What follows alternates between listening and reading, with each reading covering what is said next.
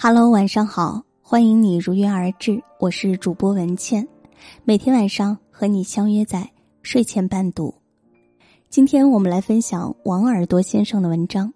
我不是药神，活着的境界分五层，多数人在第二层，你在哪儿？你的朋友圈被电影《我不是药神》刷屏了吗？看完电影。站在万达的商场里，有一刻我是恍惚的。剧中的情节那么催泪，但一切又好像那么近。这部国产电影说的是，中年神油店老板程勇一度落魄到交不起房租，因为白血病人的意外求助，他成为印度仿制药格列宁的独家代理商。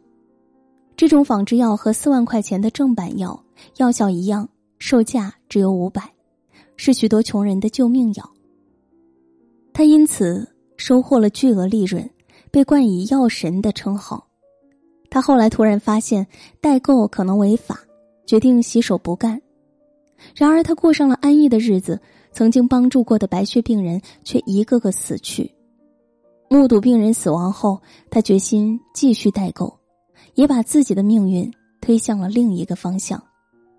网络普遍的评价是，这可能是今年最好的国产片，它几乎触动了每个人的痛点。换个角度，因为和疾病、金钱、人性零距离，这部电影实际上更折射出了每个人活着的状态和境界。影片中，活着的境界至少分五层，多数人都在第二层，你在哪儿？老谋深算，逐利而行。这一类人，金钱就是他们活着的全部目的。他们没有什么是非观，为了利益，他们可以穷尽所有手段；为了金钱，他们扭曲三观，看淡真情，甚至可以铤而走险。电影中的假药贩子张长林就是典型的这种人。他不顾别人生死，常年四处贩卖假药。在人前却侃侃而谈，正义凛然；在人后，当他发现程勇贩卖假药后，勒索要挟，获得了印度格列宁的中国代理权。他对程勇一再敲诈，对重病的他人没有丝毫的怜悯之心，只有高额的利润才能刺激他的热情，才能引爆他所有的能量。这类人，现实中其实还有很多。比如可能偷税漏税的明星，再比如为了金钱不惜纵火的杭州保姆。然而，你可以卑微如尘土，却不可扭曲如蛆虫。这些人不是不懂，只是贪婪和冲动左右了自己。二，岁月寻常，负重而行。这类人占到我们中的绝大多数，他们活得普通。有软肋，也有盔甲，会在深夜的朋友圈流泪，也能在办公室里拼命。他们偶尔也有抱怨，却从不在人前示弱，负重前行。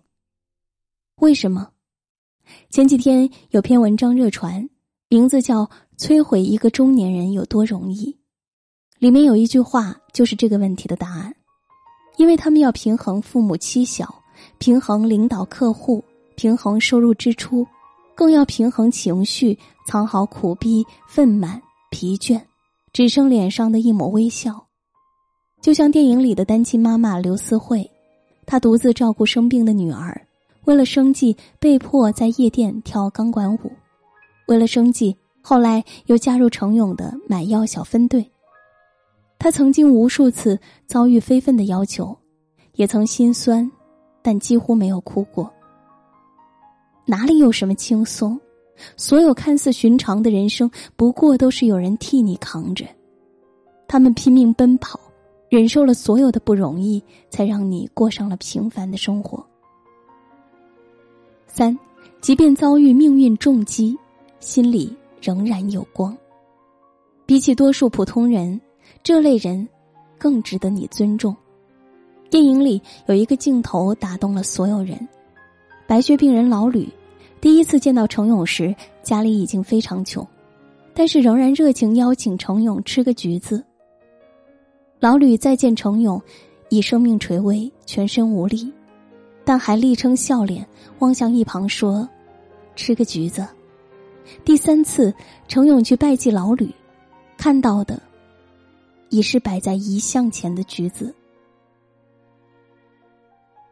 在电影中，几乎所有出境的白血病人都是如此。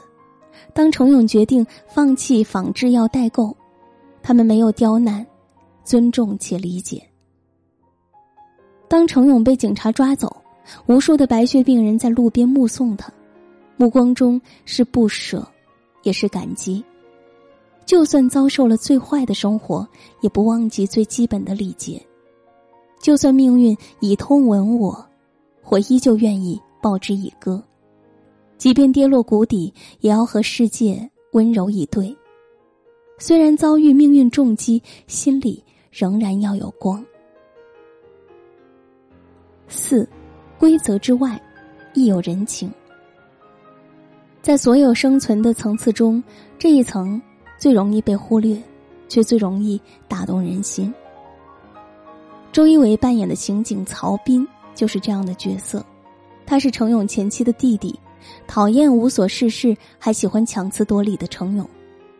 有一次，他被派出抓购买假药的病友，想问出仿制药的贩子是谁，可是，一群人坐在审讯室里，没人说话，只有一位老奶奶抓住了他的手，哀求：“我生病吃药这些年，房子被吃没了，家人被吃垮了，谁家没个病人？你能保证一辈子不生病吗？”这时，曹斌崩溃了，放了所有人。仿制药是穷人的救命药，他不愿意断了病人的活路。再后来，了解到程勇的所作所为，程勇被捕，曹斌却和这个曾经最讨厌的人成了好兄弟。规则之外，无非人情，在不违背规则的前提下，保持一份人性温暖。说起来容易，却不是每个人都能做到。所以，这是一种更高阶和成熟的活着。因为一个人真正成熟的标志，就是发现你可责怪的人越来越少。谁都有自己的不容易。五，自我救赎，终成大我。这是影片中生存境界的顶层。主人公程勇形象的诠释了这种生存境界的产生过程。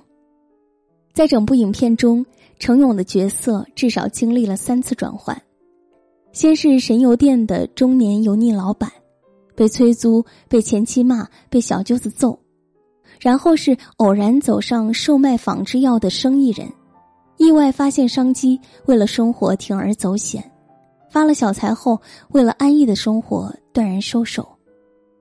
在此后，他被白血病人的挣扎刺痛，冒着危险重新出山售卖仿制药，甚至以低于成本价把药品卖给别人。他不再有油腻，不再有市井气，也不再有小富即安的底层气质。他从通过弱者谋利，再到无私帮助弱者，身份在转变，他也自我救赎，终成大我。还有电影里惹人心疼的小黄毛，最开始偷药，后来加入到程勇的售药队伍。当发现被追时，为了掩护程勇，却遭遇车祸。他们曾经在救人和自救中纠结，他们曾经看不惯这个不完美的社会，却最终接受了他，并试图痊愈他。接受就是一种救赎，也是你必须致敬的理由。影片的最后，程勇被判刑，囚车缓缓开出，大量的白血病人夹道送别。这个镜头让人看起来难受，也像一个隐喻。如果说人这辈子有三样东西是乔装不了的，咳嗽、爱情，还有贫穷，那么这个世界上你有多少不屑一顾，就有别人的多少。梦寐以求，你永远想不到穷是一种怎样的体验。你也永远想不到你所遭遇的和所经历的，会把自己带向怎样的生活。所以，生而为人，请远离恶意，请务必坚强，请你一定记得做发光的普通人，在尊重规则外，还尊重人情。你也许无法理解别人的生活，但请你做好自己，用力生活，记得不要辜负。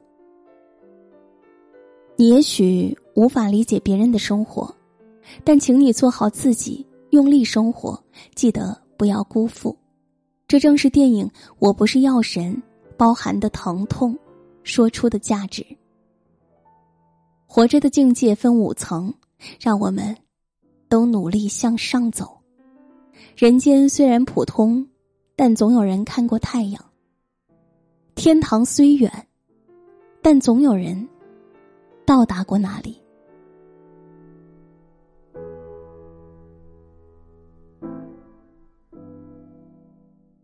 好了，今晚的分享就是这样，感谢收听。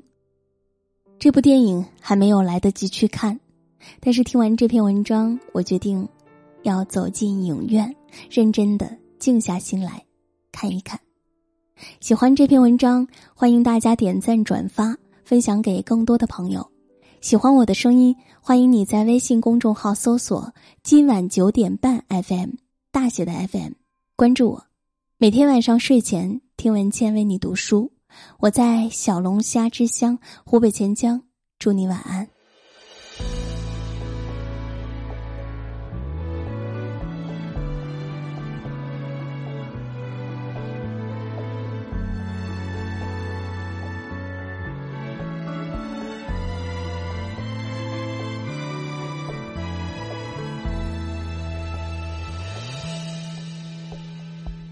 是在黑暗中究竟沉睡了多久？也不知要有多难才能睁开双眼。我从远方赶来，恰巧你们也在，痴迷留恋人间。我为他而狂野，我是这耀眼的瞬间，是划过天边的刹那火焰。我为你来看，我不顾一切，我将熄灭，永不能再回来。我在这里呀，就在这里呀。惊鸿一般短暂，像夏花一样绚烂。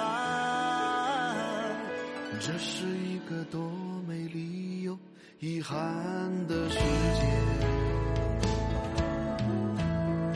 我们就这样抱着笑着，还流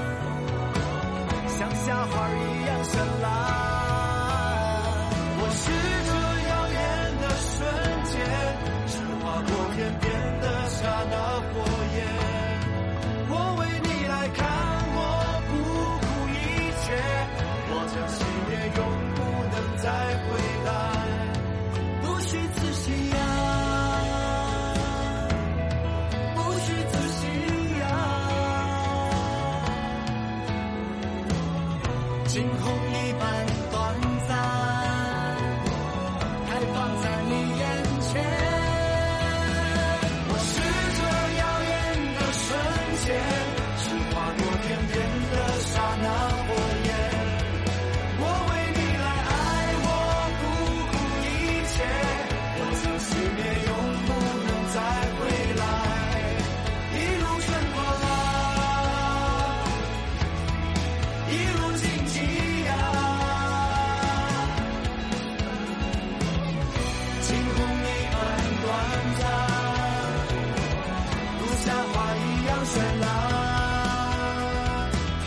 是一个不能停留太久的世界。